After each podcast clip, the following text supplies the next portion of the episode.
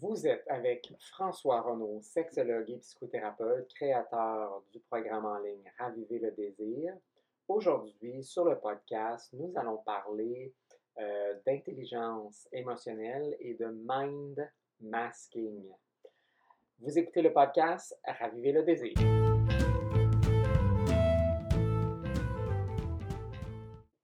Je viens tout juste de recommencer hier euh, les chroniques à la radio euh, avec Penelope McQuaid sur Radio-Canada.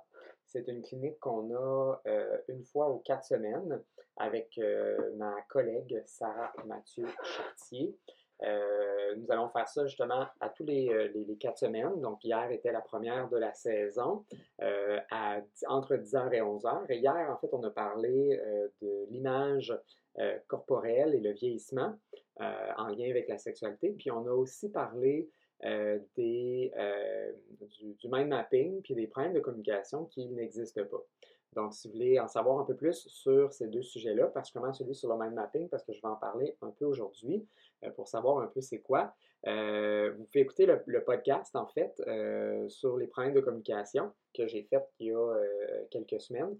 Sinon, euh, à l'émission, on élabore un peu plus sur c'est quoi? Donc, vous pouvez aller euh, sur, euh, taper sur Google Penelope McQuaid Radio-Canada. Vous allez pouvoir écouter les émissions en rafale. et puis choisir celle du 7 septembre.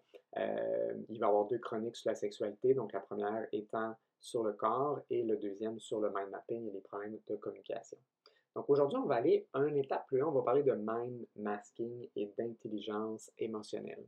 Donc, comment est-ce qu'on peut définir en fait l'intelligence émotionnelle? Mais en, en ligne, en fait, c'est un peu comme euh, parler de mind mapping. Donc, le mind mapping, brièvement, c'est notre capacité en fait d'avoir de l'empathie, de pouvoir percevoir les émotions chez une autre personne. Donc, ça, c'est une chose qu'on peut faire avec le mind mapping.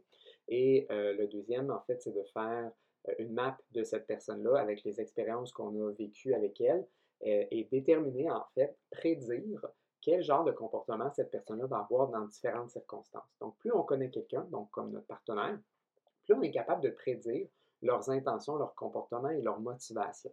Euh, et c'est comme ça qu'on va, par exemple, éviter des sujets qui sont euh, difficiles à voir, que quand on rentre euh, à la maison, on sent la vibe un peu de est-ce que, tu sais, je, je, peux, je peux initier une relation sexuelle ou pas, c'est un bon moment, euh, est-ce que je peux euh, avoir une discussion euh, sérieuse ou sensible avec mon ma partenaire ou c'est vraiment pas le bon moment? Donc tout ça, en fait, c'est du mind mapping.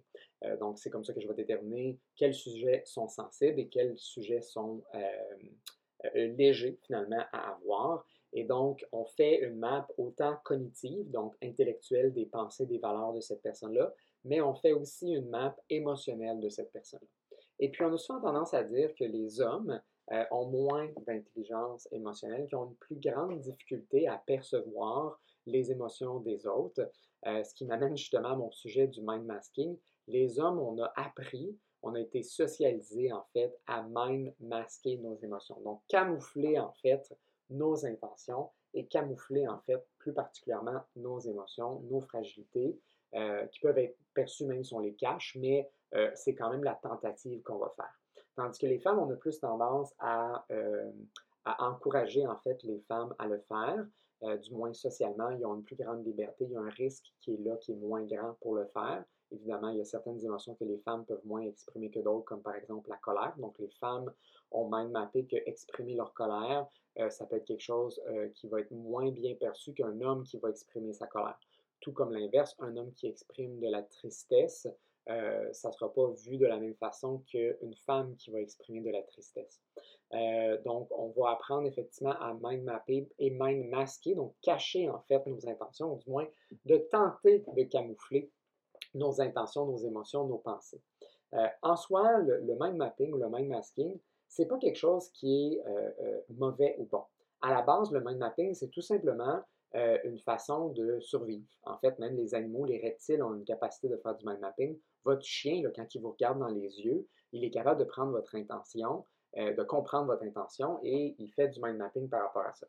Évidemment, étant des êtres humains, euh, l'espèce considérée la plus intelligente sur la planète et un cerveau qui est plus développé que les autres, on a une très bonne capacité et beaucoup plus complexe de faire du mind mapping. Et la neuroscience, en fait, a même conceptualisé comment dans notre cerveau Euh, on peut même faire en fait du mind mapping. Donc, quelle partie du cerveau est utilisée et où en fait, par exemple, le, euh, mind mapping émotionnel versus le mind mapping cognitif va être fait à différents endroits. Puis on va avoir euh, un mind mapping de nous-mêmes et on va avoir un mind mapping de notre partenaire. Donc, on a quatre maps avec chaque personne qu'on a. Donc, la nôtre, deux, une émotionnelle, une cognitive, et notre, partenaire ou l'autre personne émotionnelle et cognitive. Et donc, mind mapping, c'est vraiment, je suis capable de gager, évaluer, interpréter en fait les, les, intentions de l'autre personne. Tandis que mind masking, c'est que je veux en fait camoufler en fait ces intentions-là. Donc ça aussi, en fait, pour mentir, il faut être capable de faire du mind masking. Mais pour faire du mind masking, il faut aussi être capable de faire du mind mapping. Donc c'est des habiletés en fait hiérarchiques. Donc je ne peux pas faire du mind masking si je ne fais pas en fait du mind mapping ou du mind tracking. Donc d'être capable de gager, évaluer l'autre. Donc, pour être capable de me camoufler, je dois être capable de, euh, de comprendre l'autre, en fait. Donc, les gens qui sont des bons menteurs, c'est des gens euh, qui sont des bons mind maskers et donc ont aussi une bonne capacité à euh, percevoir, en fait, les besoins et les désirs des autres personnes. Donc, comme je disais, en fait, le mind masking n'est pas en soi quelque chose qui est antisocial.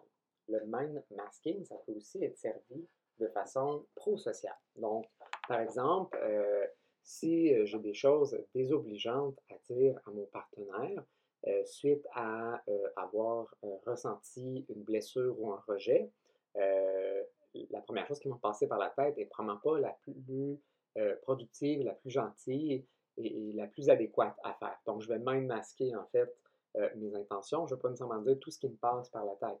Et donc, le mind masking me permet de faire ça euh, et peut-être de réfléchir et ensuite peut-être dire euh, euh, quelque chose de plus adéquat et de plus aidant à la situation, comme par exemple nommer mon besoin ou la blessure que j'ai eue plutôt que de juste envoyer chez l'autre. Euh, mind masking aussi, ça peut être pour faire des surprises. Donc, si je veux faire un, surprise party pour la fête de mon conjoint, ma conjointe, ben, je dois mind masquer. Je, veux faire une surprise, il ne faut pas que je lui dise. Donc, je dois cacher, en fait, cette situation-là. C'est aussi une façon pour euh, se protéger. Donc, quand, par exemple, euh, quelqu'un a de mauvaises intentions à notre égard, on va peut-être même masquer, en fait, l'humiliation, la honte, en fait, qu'on ressent euh, dans la, situation. Et donc, il y a différentes façons qu'on va utiliser le mind masking qui peut être utilisé de façon pro-sociale ou antisociale. Donc, quelqu'un, par exemple, qui est infidèle, a besoin d'être capable de faire du mind masking, a besoin, en fait, de camoufler ses intentions, que quand elle va, euh, elle dit qu'elle va au bureau euh, pour aller travailler tard le soir, euh, puis que finalement cette personne-là va avec son maman ou son amante, eh bien, elle doit même masquer, en fait, autant quand elle s'en va que quand elle revient, qu'elle vient d'avoir du sexe, en réalité, avec quelqu'un d'autre. Donc ça, ça serait peut-être une situation plus antisociale. Mais souvent, dans nos conversations, dans nos conflits, on va aussi faire du mind masking pour euh, bifurquer en fait une conversation qu'on ne veut pas avoir. Donc, ça vous est-tu déjà arrivé peut-être dans euh, vos conflits, en, discutant d'un sujet peut-être un peu sensible, vous posez une question à votre partenaire et la personne ne répond pas à la question. Donc, elle ne nie pas, elle n'affirme pas non plus euh, la question que vous demandez, mais va réussir en fait peut-être à soit amener la conversation complètement ailleurs, donc peut-être en vous mettant vous sur la défensive, ou en fait en vous posant vous une question en retour, euh, où vous dites, ben oui, mais toi aussi tu fais ça. Euh, donc c'est une façon en fait d'enlever en fait l'attention sur soi-même et de le renvoyer sur l'autre, où la personne va prendre une, section de votre question, va avoir l'impression, ça va vous donner l'impression qu'elle est en train de répondre à la question, mais elle est en train de détourner, puis finalement elle ne répond pas en fait à la question. C'était vraiment euh, intéressant là si vous regardez euh, là, ça fait un, certain temps, mais il y avait Kellyanne Conway aux États-Unis qui était euh, l'attachée de presse euh, à Donald Trump. Et quand, à chaque fois qu'elle passait, en fait, aux nouvelles, on pouvait voir qu'elle faisait du mind masking. Donc, à chaque fois qu'on lui posait une question, elle prenait un segment, en fait, de la question qu'on lui disait, et là, elle spinait. Elle faisait un spin, c'est quelque chose qu'on a, quelque chose en politique qu'on fait.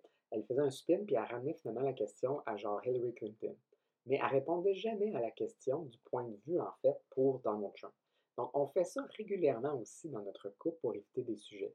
On peut aussi mind masquer, euh, euh, euh, par exemple, on est en train d'avoir, notre partenaire veut peut-être avoir une relation sexuelle, nous démontre un peu un intérêt, puis on va même masquer en fait euh, le fait qu'on ne veut pas le dire. Donc, on va communiquer à l'autre de façon non verbale notre désintérêt euh, sexuel, mais on, va même masquer le fait qu'on ne va pas le dire clairement. Donc, de dire, hey, ça ne me tente pas ce soir et de le faire de façon peut-être plus respectueuse.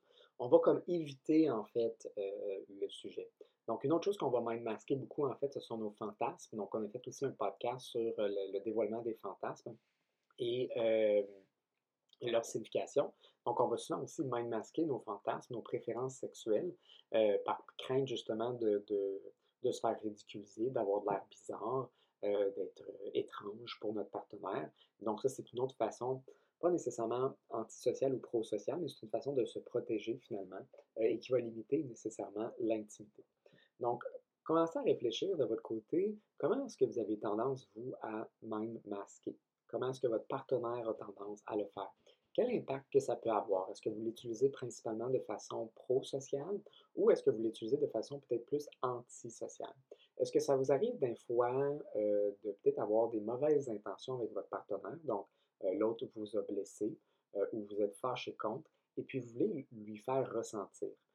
et donc, vous utilisez des, commentaires ou des, des, gestes qui peuvent être méchants, mais que vous allez cacher en fait vos intentions. Donc, une des choses qu'on entend souvent quand les gens euh, camouflent leurs intentions par le mind masking, ils vont souvent dire, c'est peut-être une expression que vous connaissez bien, que vous utilisez ou qu'on vous dit souvent, c'est euh, mais euh, ma parole a dépassé ma pensée. donc, c'est une belle façon en fait de dire je t'ai envoyé chier, mais je ne vais pas l'admettre. je t'ai blessé, mais je vais le nier. Quand tu, tu, fais ce genre de commentaire-là, c'est j'avais de mauvaises intentions, mais je n'ai pas voulu en fait l'admettre, je veux pas que ça paraisse mal. Et donc, je t'ai dit exactement ce que je voulais dire. J'ai eu l'impact négatif que je voulais avoir, mais là, je vais nier, je vais même masquer en fait que j'avais réellement cette intention-là, puis que finalement, c'est mes paroles qui ont dépassé ma pensée. Ou euh, quand on a eu peut-être effectivement, on a blessé notre partenaire d'une quelconque façon, puis on dit, mais c'était pas mon intention. Donc, ça, c'est une des choses qu'on a souvent tendance à camoufler en fait dans une relation. C'est euh, euh, nos mauvaises intentions. Donc, nos intentions qui sont pas toujours euh, dans le bien-être de notre partenaire. Et puis, parce qu'on ne veut pas mal paraître, on ne veut pas que notre partenaire nous le fait aussi. Puis, des fois, on mind masque quand notre partenaire fait ça aussi. Une autre façon aussi qu'on va détourner quand on a de mauvaises intentions, c'est qu'on va souvent parler ou on va le justifier par le fait que l'autre nous a blessés. ou on va parler, on va le justifier par rapport à notre, notre trouble de l'attachement, ou on le fait de façon défensive. Donc, euh, tu m'as blessé, donc je t'ai blessé en retour. C'est un mécanisme de défense. Ou on va parler souvent d'inconscience. Mais ce que j'ai fait, c'était pas conscient. Ce, que, ce qui a motivé mes actions n'était pas conscient. C'est ici, en fait, que le, mind mapping et le mind masking viennent contredire tout ça, où ce qu'on ne fait aucun comportement sans avoir une motivation euh, et une intention qu'on est conscient de faire. On n'agit pas de façon inconsciente. Est-ce que nos émotions euh, qui sont suscités par une, réaction peuvent être inconscientes? Donc, par exemple, notre partenaire nous fait vivre une émotion qu'on trouve désagréable. On a un comportement, puis on a une émotion désagréable. Ça, ça peut être inconscient de mais pourquoi ça vient autant me chercher? Ça, ça nécessite peut-être une certaine réflexion. Mais mon comportement suivant mon émotion, parce que je me suis senti blessé et là je t'attaque, je, te rabaisse à mon tour, ou peu importe, j'ai un comportement de boudage qui veut te faire réagir négativement, ça, c'est fait de façon consciente. Donc, la source de l'émotion n'est peut-être pas nécessairement euh, consciente immédiatement, mais euh, euh, nos comportements qu'on a sont faits sur une base consciente. On a une intention et on agit selon, en fait, l'intention qu'on avait et pas l'inverse. On n'a pas des comportements, puis après ça, on se demande c'est quoi l'intention. On a une intention et après ça, on a un comportement. Donc, quand on commence à prendre en considération tous ces éléments-là par rapport au mind mapping et au mind masking, on commence à comprendre finalement que notre dynamique de couple n'est peut-être pas exactement celle qu'on s'imaginait. La première chose que vous voulez faire, c'est pas commencer à regarder ce que votre chum ou votre blonde fait pour être, euh, faire du mind, mind masking antisocial, mais c'est vraiment de regarder en premier lieu qu'est-ce que vous, vous faites prenez le temps de vous auto-confronter pour savoir comment est-ce que vous, vous contribuez à faire ça. Euh, puis ayez une, opinion euh, réaliste et, honnête à votre égard. Puis c'est ça que je vous dirais qui va davantage vous aider dans votre couple. Ce n'est pas de commencer à, blâmer immédiatement votre partenaire. Certes, c'est une étape à faire. Il faut savoir comment l'autre le fait aussi et comment l'autre nous a potentiellement déjoué à plusieurs égards.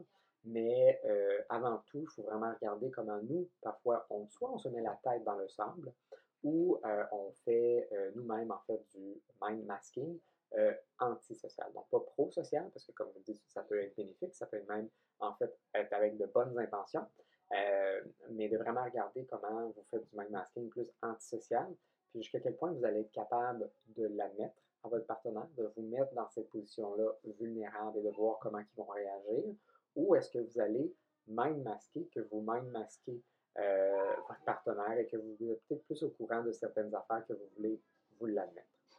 Vous avez écouté le podcast Raviver le désir avec François Renaud, sexologue et psychothérapeute, créateur du programme en ligne Raviver le désir sexuel.